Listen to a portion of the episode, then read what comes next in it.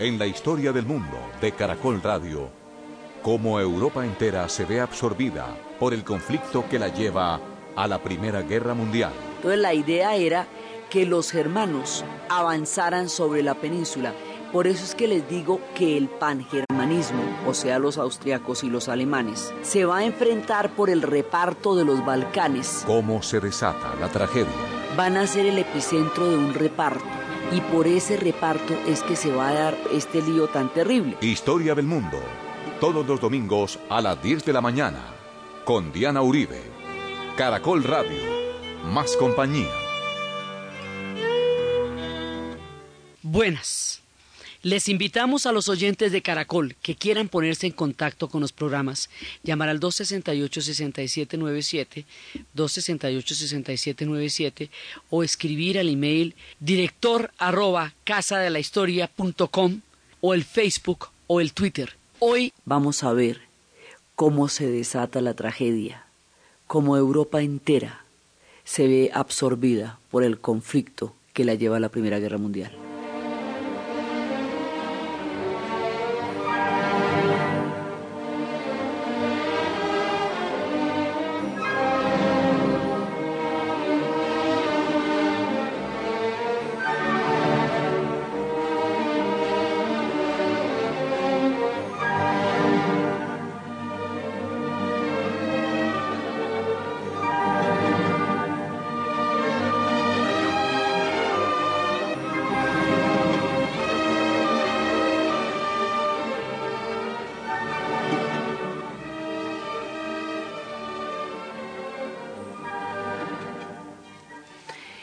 La vez pasada estábamos viendo toda la cantidad de fuerzas que se estaban moviendo dentro de una época tan esplendorosa como fue la Belle Époque y dentro de una cantidad de optimismo en el pensamiento, en la ciencia, en el arte, en la evolución, en el progreso, y dentro de un mundo rutilante para muchos, digamos que parecía en un principio como un logro gigantesco de un gran proceso de civilización pero hayamos visto cómo esa, esas luces, esos brillos, esas lentejuelas, esos salones, esos bailes, eran para muy pocos y la gran mayoría emigraría por hambre a Estados Unidos y Australia, porque en Europa la mayoría no podía comer. Y habíamos visto cómo diferentes bloques de poder se van enfrentando poco a poco hasta llegar a un punto en que van a desembocar en una tragedia. Entonces, aquí hay una cantidad de conflictos y de conflictos internos a esos conflictos. Es decir, la, la Segunda Guerra Mundial normalmente es más comprensible en términos de miniseries porque fundamentalmente es Alemania contra el resto del mundo. Entonces los alemanes atacaron y el resto de la gente se defendió y de cómo pasó eso es lo que le cuentan a la gente de la Segunda Guerra Mundial. Pero resulta que la Segunda Guerra Mundial no es comprensible sin la Primera. No puede uno entender de dónde salieron esos bloques si no entiende cómo se formaron, porque eran como icebergs que se fueron desprendiendo y chocaron unos contra otros formando una, una avalancha terrible.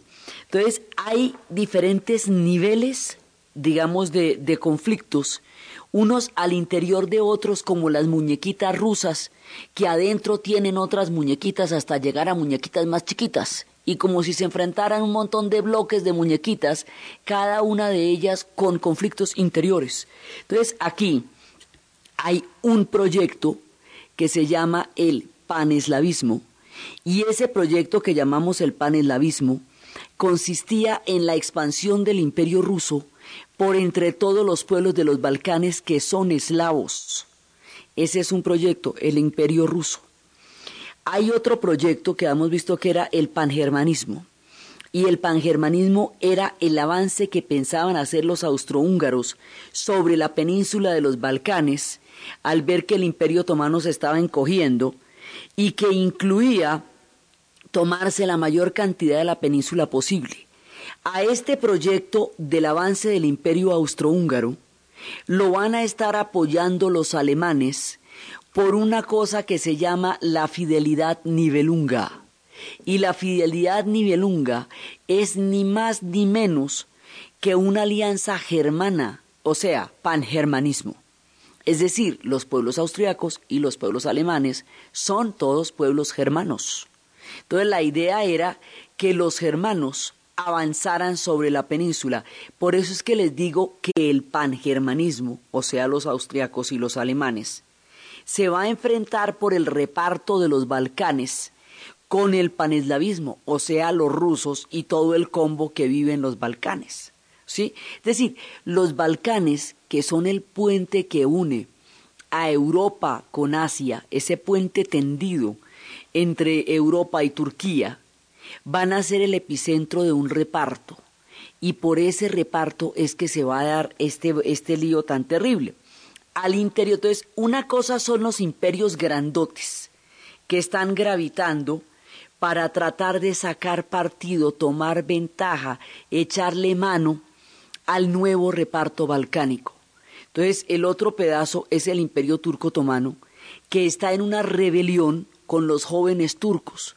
Los jóvenes turcos son aquellos que piensan que un imperio paquidérmico con esta cantidad de lastre ya no les sirve a nadie y no es viable. Ellos quieren disolver ese imperio y hacer una nación moderna que se llame Turquía.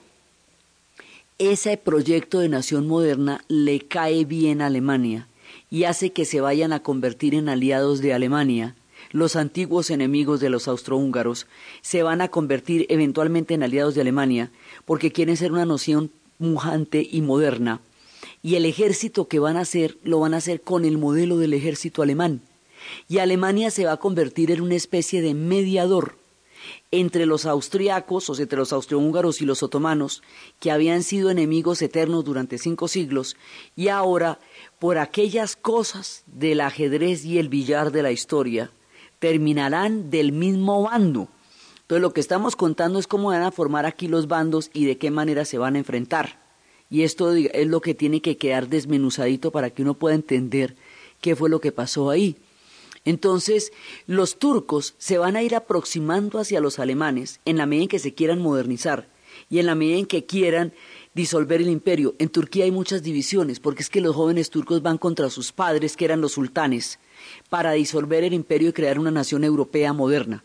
Turquía siempre se ha debatido entre su ancestral mundo islámico asiático y las fuerzas de la Europa moderna que la están jalando, más la rebelión de los árabes que estábamos viendo en la serie de Egipto que se está orquestando con Lawrence.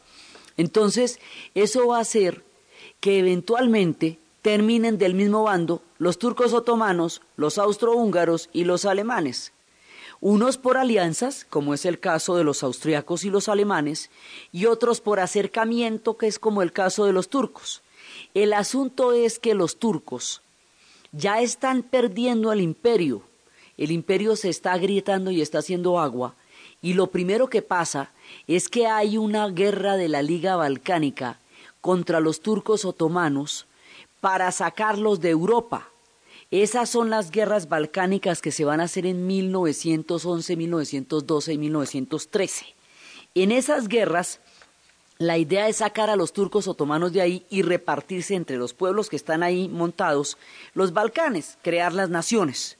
O sea, hay una fuerza de imperios que son los austrohúngaros por un lado, los rusos por el otro, y los otomanos por el otro. Pero lo que se están repartiendo son un poco y pueblos de carne y hueso. Esos pueblos de carne y hueso tienen ellos sus propios proyectos y sus proyectos son nacionalismos, son estados nacionales. Ellos quieren ser un estado, lo mismo que Alemania quería ser un estado, pues ellos lo que pasa es que son chiquitos, pero también quieren ser un estado. Y esa fuerza va a ser determinante.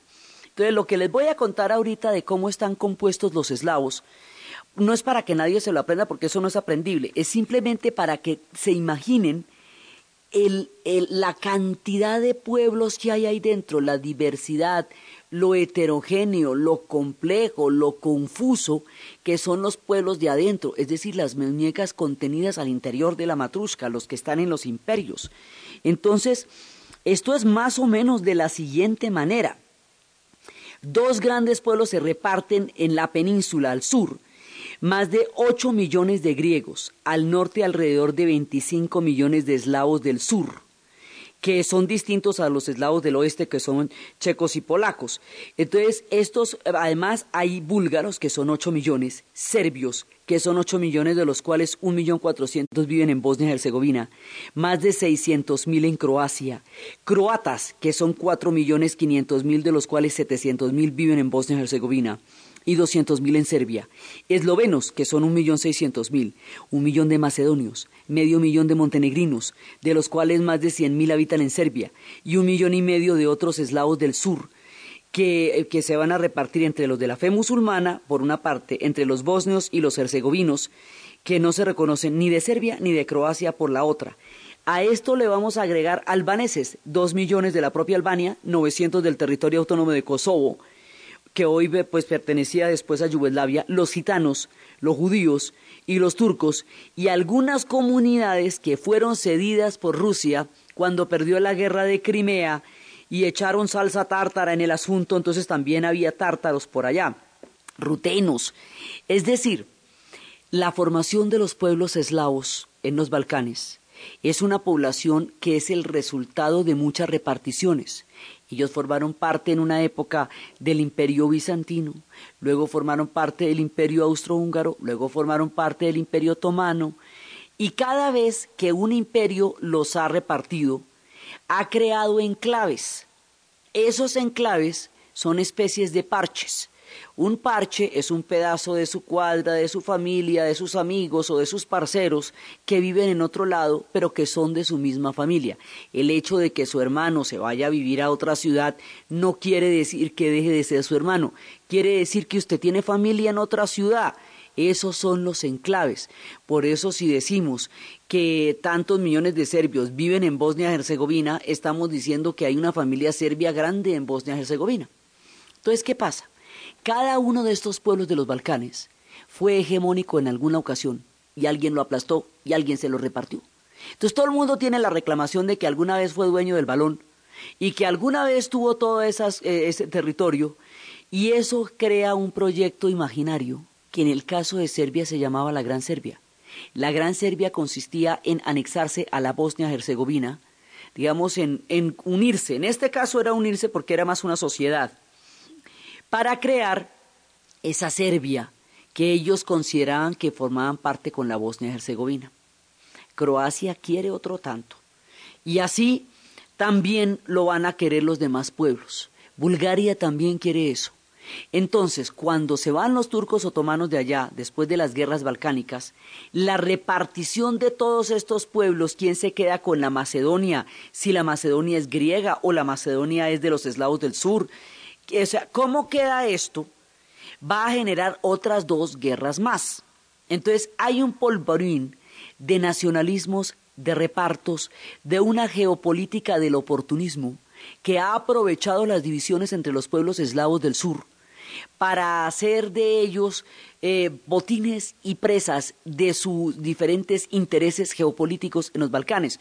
Por eso la palabra de atomizar un pueblo, aprovechar sus diferencias, y sacar provecho del río revuelto se conoce en la geopolítica como balcanizar. Así es de tenaz esto. Entonces el conflicto de los Balcanes tiene complicaciones internas que significan los repartos entre cada uno de esos pueblos. Tiene complicaciones imperiales que significan los intereses de expansión completamente opuestos que cada uno de los imperios que están alrededor de ellos tienen. Los intereses de los imperios son opuestos entre sí y los intereses de los pueblos son opuestos a los de los imperios. O sea, aquí es todos contra todos, individual y por equipos. El problema de los Balcanes es muy complejo por eso, porque va individual y por equipos, y no hay, digamos, unos de para allá y otros de para acá, sino que todos están metidos en diferentes matices de este telar tan complicado que son los Balcanes. Entonces allá, en ese pueblo, los austrohúngaros quieren avanzar y como quieren avanzar, se anexan a la Bosnia-Herzegovina, que habíamos visto la vez pasada que los turcos otomanos le han dicho, téngame aquí un momentico, que yo me voy a hacer una vuelta, que tengo una rebelión árabe que me tiene seco del dolor de cabeza, tú tenme aquí a la Bosnia-Herzegovina. Y mientras tanto los austrohúngaros se anexan a Bosnia-Herzegovina lo cual es a todas luces una traición. Eso hace que los bosnios se sientan completamente enfermos de ser anexados cuando estaban hechos un protectorado y estaban en una situación de transición administrativa que los iba a llevar hacia la independencia en algún momento y ahora quedan anexados. Esa anexión de Bosnia-Herzegovina va a hacer que el proyecto de la Gran Serbia se vea seriamente amenazado, porque la Gran Serbia contaba con este pedazo de la Bosnia-Herzegovina para armar su serbiota grande. Entonces, el nacionalismo serbio se ve herido de muerte por la, por la anexión de los austrohúngaros a la Bosnia-Herzegovina. En esa ocasión, los rusos no hicieron nada porque no podían. Acababan de salir de la revolución de 1905 y no les daba el cuero, estaban bastante mal. Pero será la última vez que se queden quietos, porque si se vuelven a quedar quietos después desaparecen. Entonces, aquí se va armando este nudo. Esta anexión se va a considerar una traición y a partir de eso se van armando los bandos que van a formar una especie de remolino por donde Europa se va a hundir.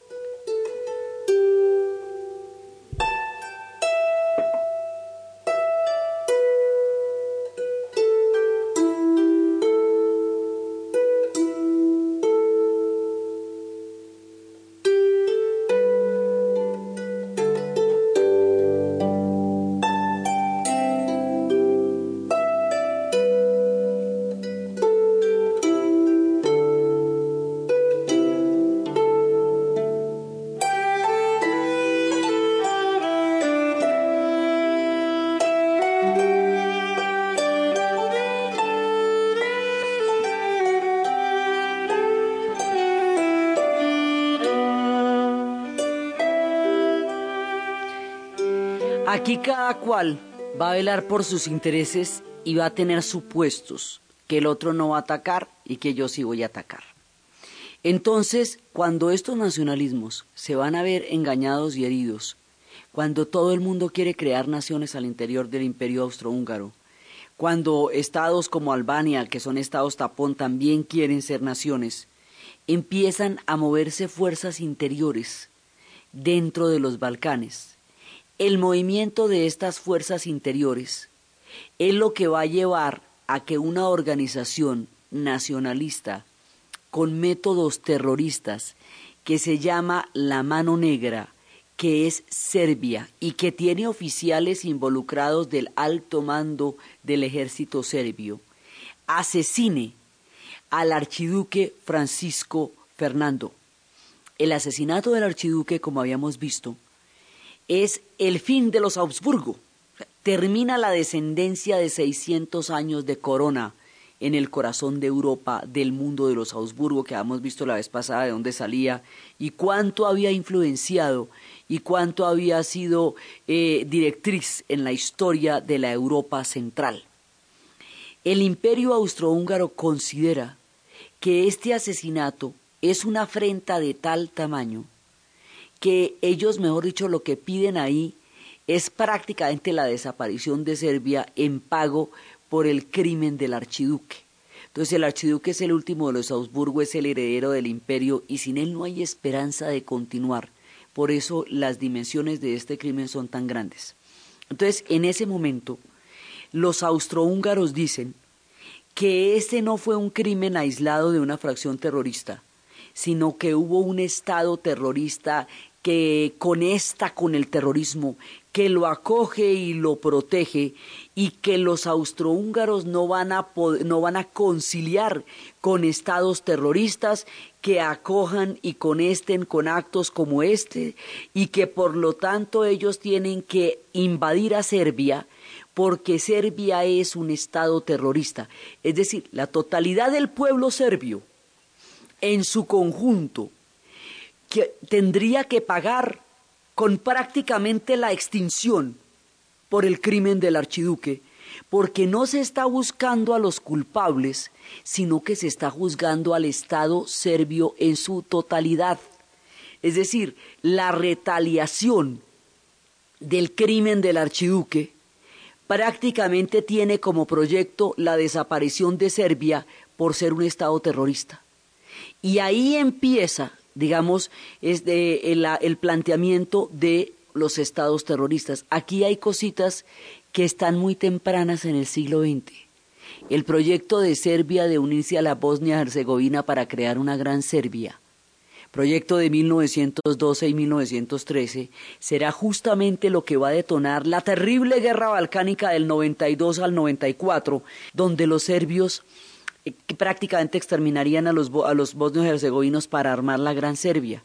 Ese lío se nos arma aquí, en este pedacito de los Balcanes. El problema de los estados terroristas, por los cuales no puede responder nadie porque están juzgados como totalidad, como Estado y como pueblo, se nos arma aquí con la muerte del archiduque y nos da una circularidad histórica muy compleja al siguiente, al, al albor del otro siglo. Pero se están armando aquí. Es que esta es una época donde se arman líos de gran calibre. Entonces, los serbios hacen de todo. Mire, nosotros no fuimos, fue un, fue un grupo terrorista, fue la organización Mano Negra, si quiere se las entregamos. No me sirve que me las entreguen porque no fue la organización sino el Estado serbio. Pero ¿cómo quiere que le entreguemos al Estado serbio? No es que el Estado serbio, ¿qué hacemos? ¿Le ponemos en una bandeja al Estado? ¿Qué quiere que hagamos? Mire, nos disculpamos. Nada, nada de lo que Serbia hiciera satisfaría la sed de venganza de Austria-Hungría. Nada, es nada. O sea, esto es que no le sirve sino el ataque a Serbia. No le sirve nada más. Serbia intentó toda clase de mediaciones. Serbia proporcionó los nombres de los culpables. Serbia se arrodilló, hizo lo que pudo. Nada valió.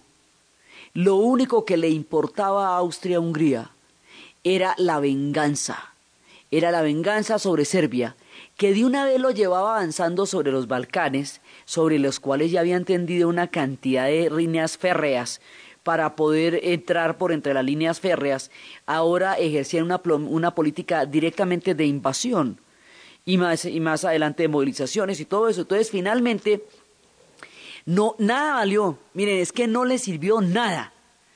Entonces, finalmente, lo que va a hacer Austria-Hungría es invadir a Serbia. Austria-Hungría cuenta con que puede invadir a Serbia. Aquí vienen los supuestos, y los supuestos van a ser una de las cosas más peligrosas de la guerra. Austria-Hungría cree que puede invadir a Serbia y que la borra en cinco minutos porque la serbiecita era chiquita frente a Austria-Hungría y que una vez que la borre pueda avanzar sobre la península balcánica y tomarse los territorios que están dejando atrás en su retirada los turcos otomanos en su retirada de la parte europea del imperio. Como esto es un, un imperio euroasiático, de la parte europea se están retirando y eso lo ven como una oportunidad los austriacos para avanzar sobre esos territorios, aplastar Serbia, vengar al archiduque y hacer de una vez el mandado completo vengar al archiduque, aplastar Serbia, tomarse los Balcanes, expandir la hegemonía, eso todo incluido. Pero además ellos cuentan con que Rusia no va a hacer nada, porque cuando se anexaron la Bosnia y Herzegovina, que era una crisis sumamente delicada, los rusos no hicieron nada. Luego ellos suponen que esta vez tampoco van a hacer nada, porque los rusos en las ocasiones anteriores no intervinieron, era porque no les daba el cuero, estaban agotados después de la, de la derrota de la guerra ruso-japonesa y de la revolución de 1905. Pero en esta ocasión, los rusos van a tener que atacar, porque si no atacan, ya se les está encogiendo el imperio, ya los están mordisqueando por todas partes, o sea, ya se vuelve un problema eh, sumamente eh, importante a nivel del proyecto del imperio zarista lo están mordisqueando por los puntos. Meterse en Serbia es meterse al rancho a los rusos, porque Serbia es el límite de seguridad de los rusos.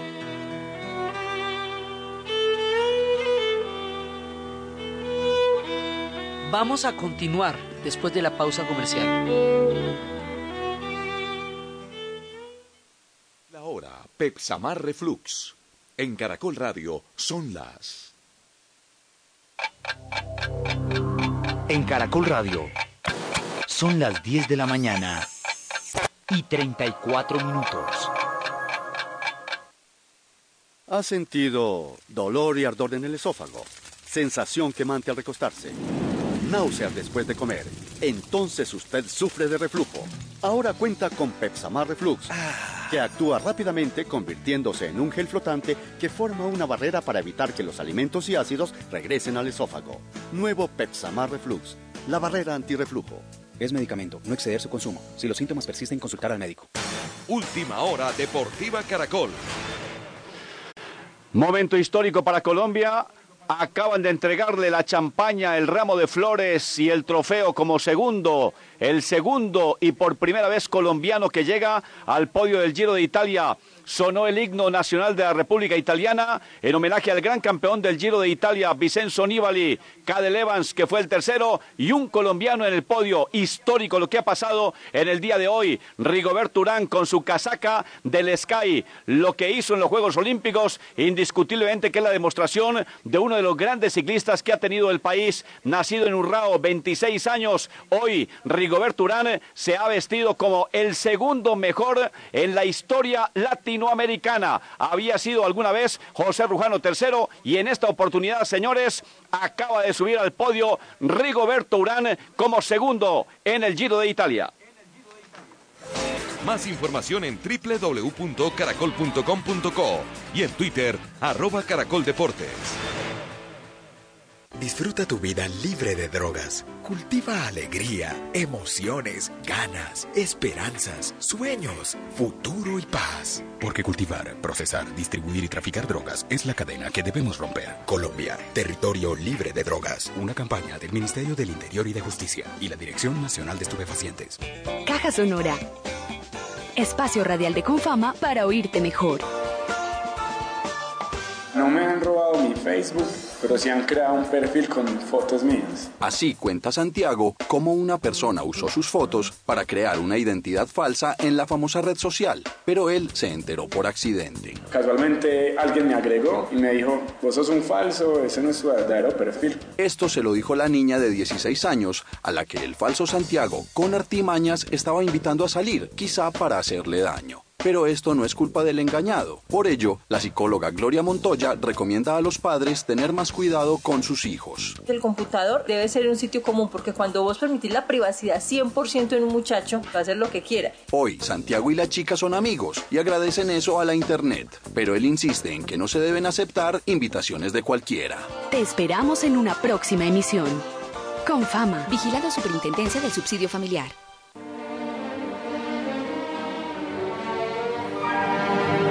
Continuamos nuestra historia.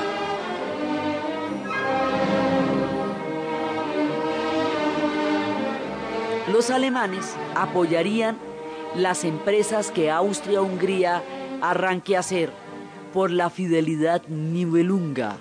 Por, estamos hablando del anillo de los nivelungos de la, de la mitología germánica que es la que, eso digamos va a ser conocido por las obras de Bach, pero básicamente es la mitología de los germanos que hablan de este anillo de los nivelungos. Esa fidelidad nivelunga es la manera como se expresa el pangermanismo, es decir, el proyecto de una gran Alemania, de, un, de, un, de una unión de todos los pueblos germanos para tener una hegemonía en Europa. Por esa razón, Alemania va a apoyar a Austria-Hungría en cualquiera que sea la empresa donde se meta. Austria-Hungría piensa que Rusia no va a respaldar a Serbia porque no lo hizo cuando Bosnia-Herzegovina.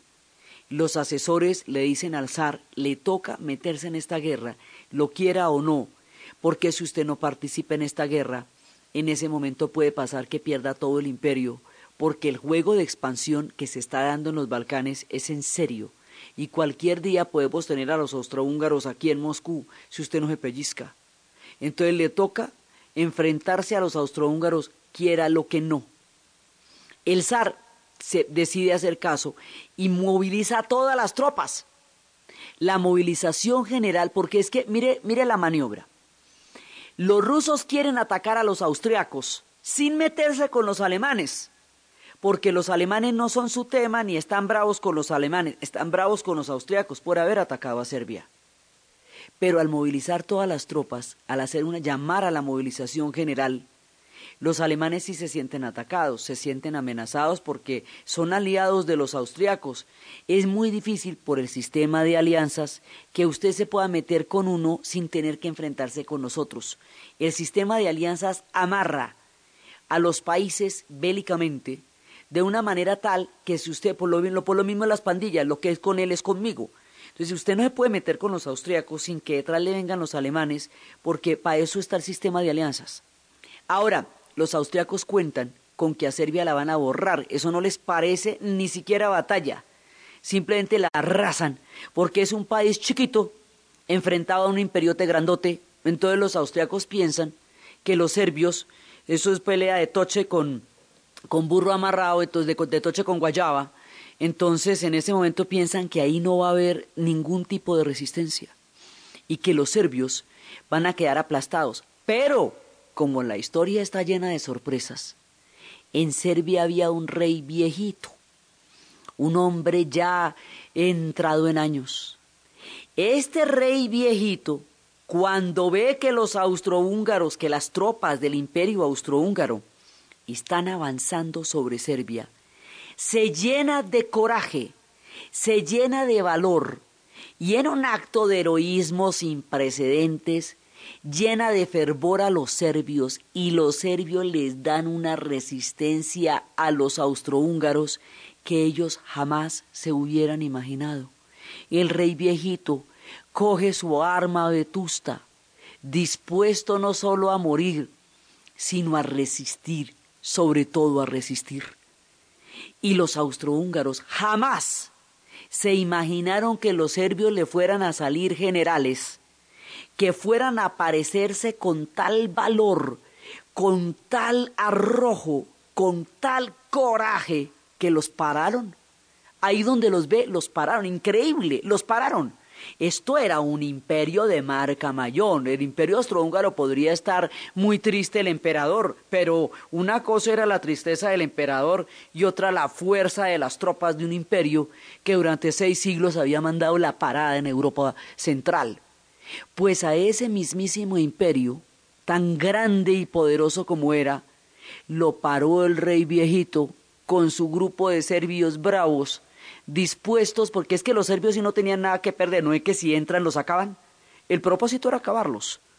Hubiera desaparecido esa nación, donde el rey viejito no se revista de semejante coraje de semejante entereza y no logre sacar de su pueblo el heroísmo más impresionante del mundo, los serbios resistieron contra todo pronóstico, contra cualquier cosa que se hubieran imaginado los austriacos, los serbios resistieron como pueblo lo suficiente para que entraran las tropas rusas. Al entrar las tropas rusas, pues ya se salvan, ¿ve? Porque ya hay un apoyo importantísimo y la guerra coge otro curso distinto. La guerra va a empezar en Serbia. Mire, esta es una guerra complicada y paradójica, porque empezando en Serbia, no es allá donde se van a librar las batallas más grandes. Las batallas más grandes se van a librar es en Francia. Y uno dice, pero ¿cómo? o sea, ¿a qué horas vamos a dar esa vuelta? Pues la cosa empieza en Serbia. Lo que se imaginan los austriacos es que pasa por Serbia como Julio César Vini Vidi Vinci, llegué, vive en sí y chao el amigo, y resulta que no hay ningún chao el amigo. Resulta que los serbios resisten, resulta que los rusos atacan, resulta que los rusos sí hacen una movilización general, y esa movilización general inmediatamente le va a dar otro, otro carácter a la guerra. Rusia es aliada con Francia, ¿verdad? Y es aliada con la Gran Bretaña. Entonces, en ese momento, se meten las fuerzas, se desencadenan las fuerzas de los rusos allá y los serbios van a resistir. Los Balcanes, curiosamente, a los que nadie le paraba bolas, a los que siempre los consideraban eh, hermanos menores de la gran Europa, van a generar el polvorín por todas las diferencias que tienen los repartos de los imperios, los nacionalismos, eh, la misma pobreza, todo, y se van a convertir como en una especie de remolino como cuando usted llena un lavamanos y lo va a desocupar y toda el agua se va por el sifón. Los Balcanes terminan siendo un sifón por donde se va toda la Europa la esplendorosa, la fantástica, la bailarina, la pensativa, la tecnológica, toda se va a ir para el drenaje por entre la cañería de este sifón de los Balcanes que nadie consideraba importante y que es por donde el mundo va a conocer la tragedia.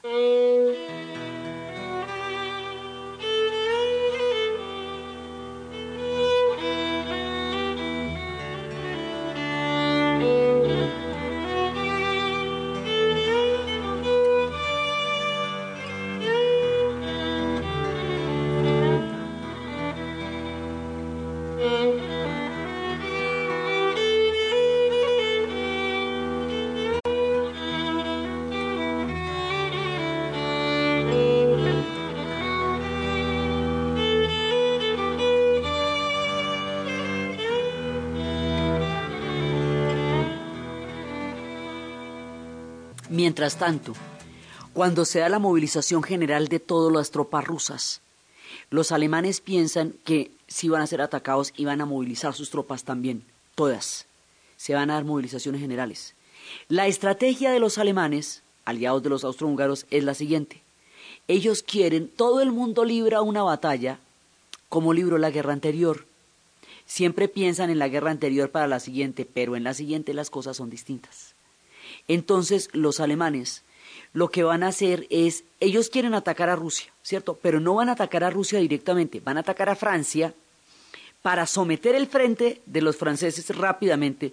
Los alemanes quieren evitar una guerra de dos frentes porque eso es muy complicado. Van a atacar a los franceses, van a someter a los franceses y luego se van para donde los rusos y van a someter a los rusos. Ese es el plan. Creen que los ingleses no van a intervenir. Todo el mundo cree que el otro no va a intervenir.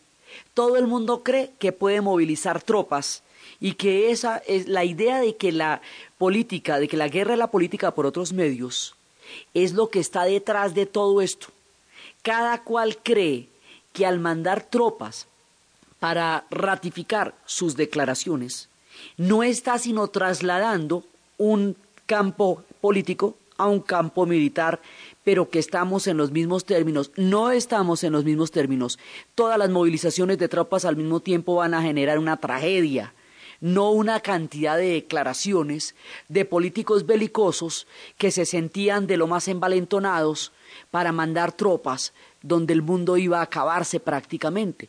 Entonces, los alemanes quieren hacer una batalla como la de Sedán la batalla de Sedán viene a colación porque si no, no se entiende aquí qué es lo que estaban haciendo los alemanes.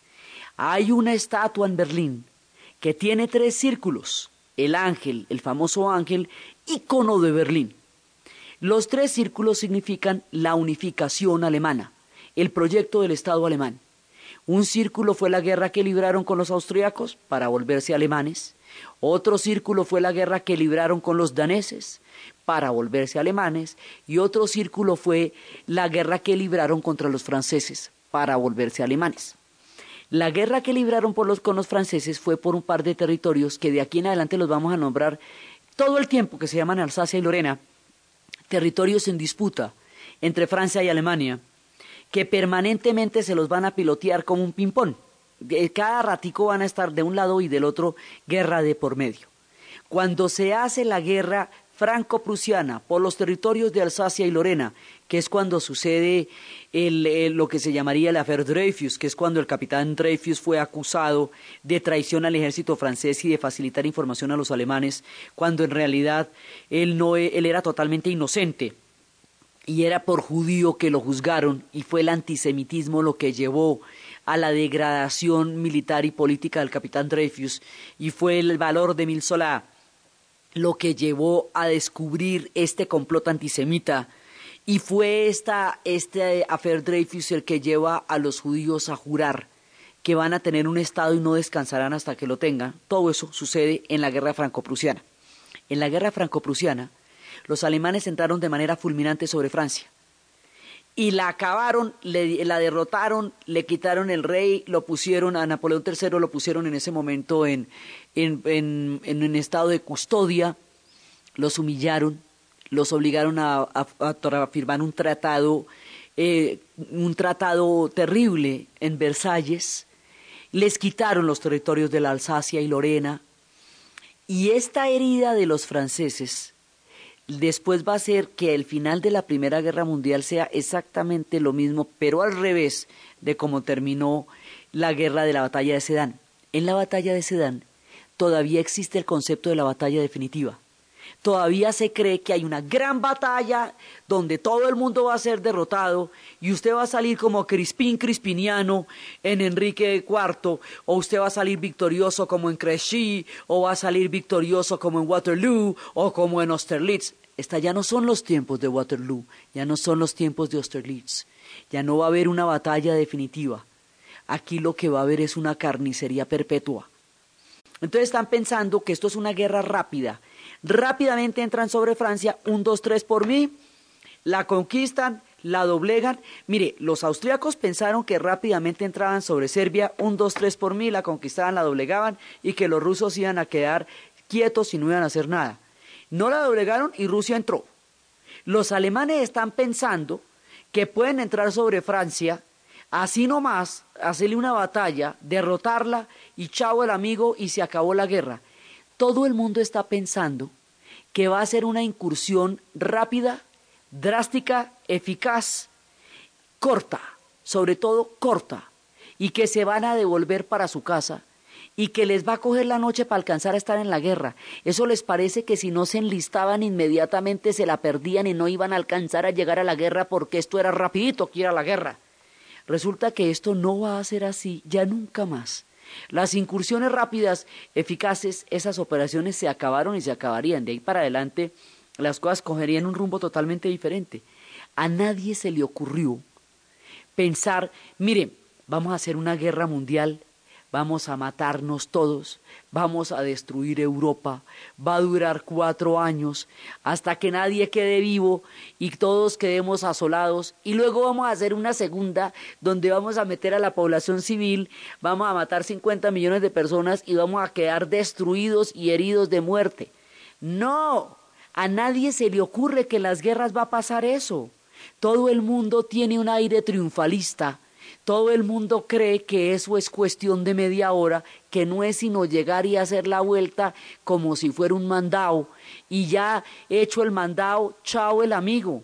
Así no son las guerras. Una vez que empiezan, usted no tiene ni idea cómo las va a terminar, ni qué tan hondo se le va a ir, ni cuánto tiempo va a durar, ni cómo va a salir de ahí. Y esas lecciones no nos las hemos aprendido, evidentemente. Entonces resulta que los alemanes piensan que esto es de, media hora. Eso yo le hago la vuelta y ya. Entonces los alemanes han pensado en atacar a Francia, pero ¿cómo van a hacer para atacar a Francia directamente? Eso es muy difícil. La van a atacar de costado.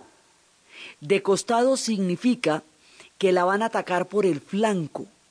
El flanco de Francia se llama Bélgica.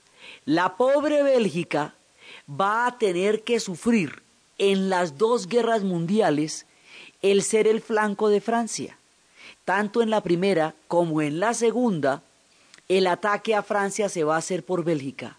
Y la pobre Bélgica, sin comerlo ni beberlo, sin ningún interés, sin pa' qué ni por cuándo, pero imagínense a ustedes qué le van a importar a los belgas un conflicto en los Balcanes entre los austrohúngaros y los serbios por el archiduque, como para que ellos queden en el corredor de la Primera Guerra Mundial por el sistema de alianzas que tenía Alemania con Austria-Hungría, y los arrasen, pero por favor, ¿esto qué llaman? Pues les pasó, les pasaron por encima, así nomás. Al pasarles por encima a los, a los belgas, Inglaterra, desde las épocas de Napoleón, se había comprometido a cuidar a Bélgica chiquita, porque Bélgica chiquita no tiene unos ejercitotes grandotes que pudieran defenderla de los lobos. Entonces, Inglaterra, desde el momento en que las guerras napoleónicas terminaron, prometió que la Bélgica chiquita la cuidaría Inglaterra siempre. Así que si usted rompía la neutralidad de Bélgica, que se había declarado siempre neutral, usted se las veía con Inglaterra porque esa era su palabra y ese era su compromiso.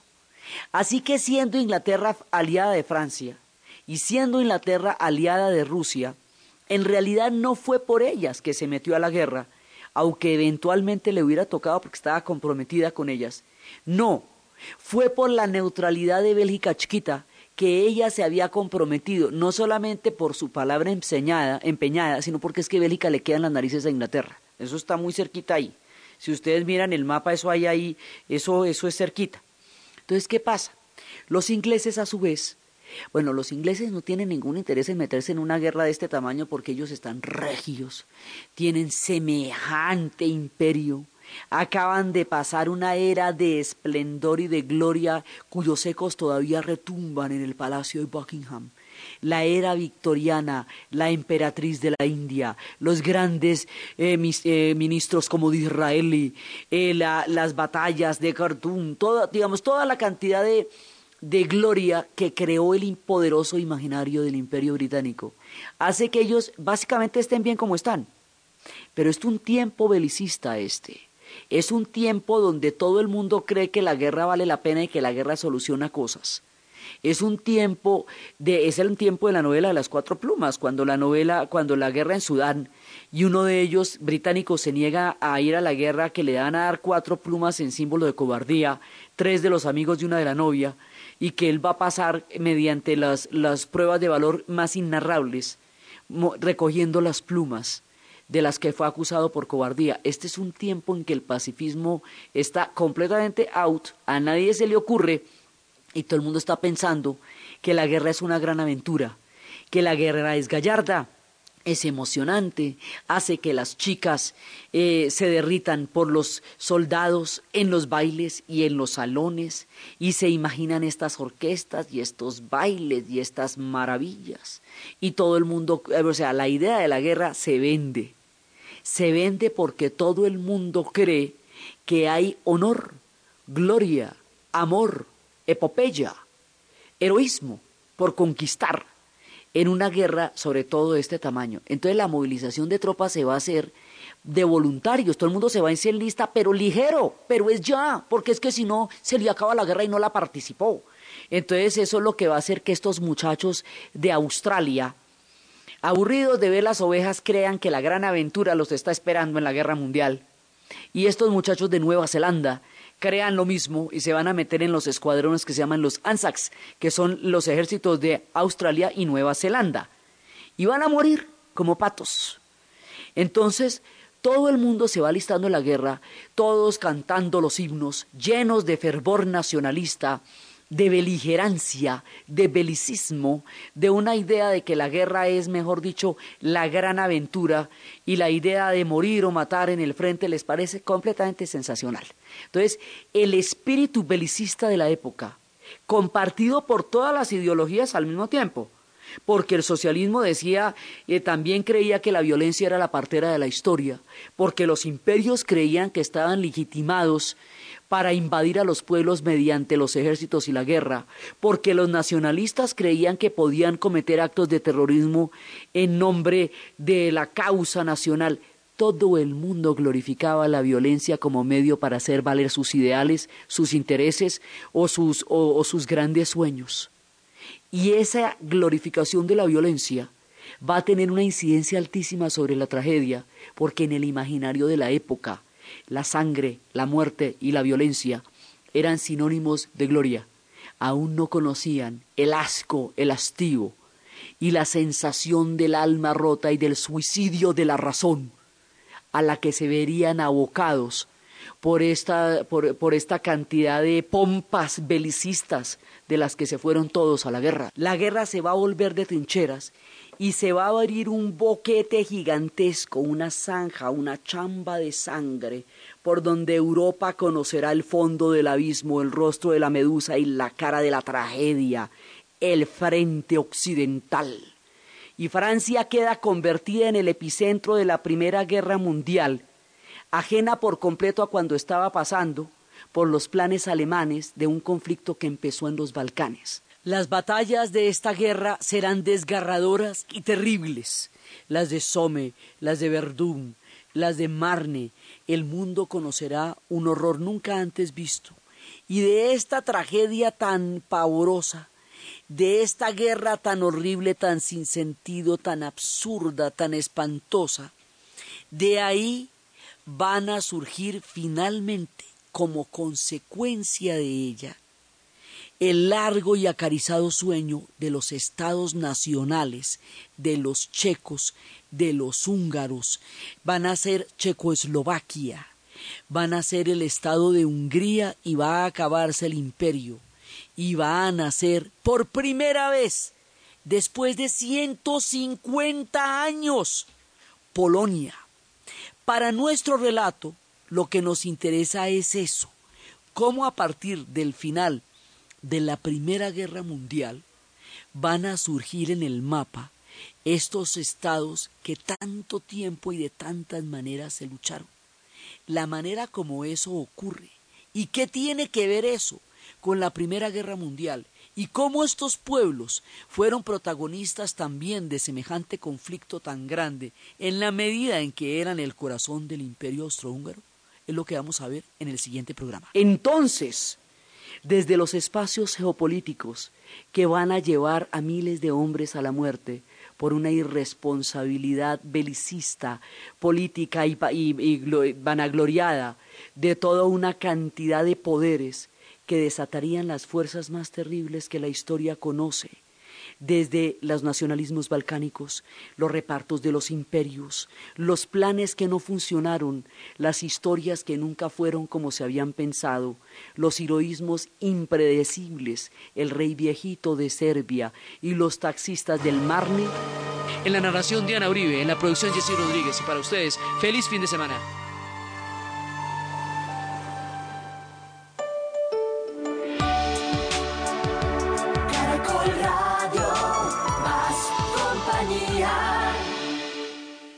Porque los colombianos tenemos amigos como arroz. Flor Huila, el arroz de los colombianos. En Caracol Radio, esta es la hora. 11 de la mañana, un minuto. Los colombianos celebramos todo. Celebramos si perdemos, si ganamos, si empatamos. Pero sobre todo celebramos cuando nos llevan el arroz Flor Huila a la mesa. Porque los colombianos celebramos como arroz. Flor Huila, el arroz de los colombianos. En Colombia somos amigos del amigo de la oficina, del amigo del barrio, del amigo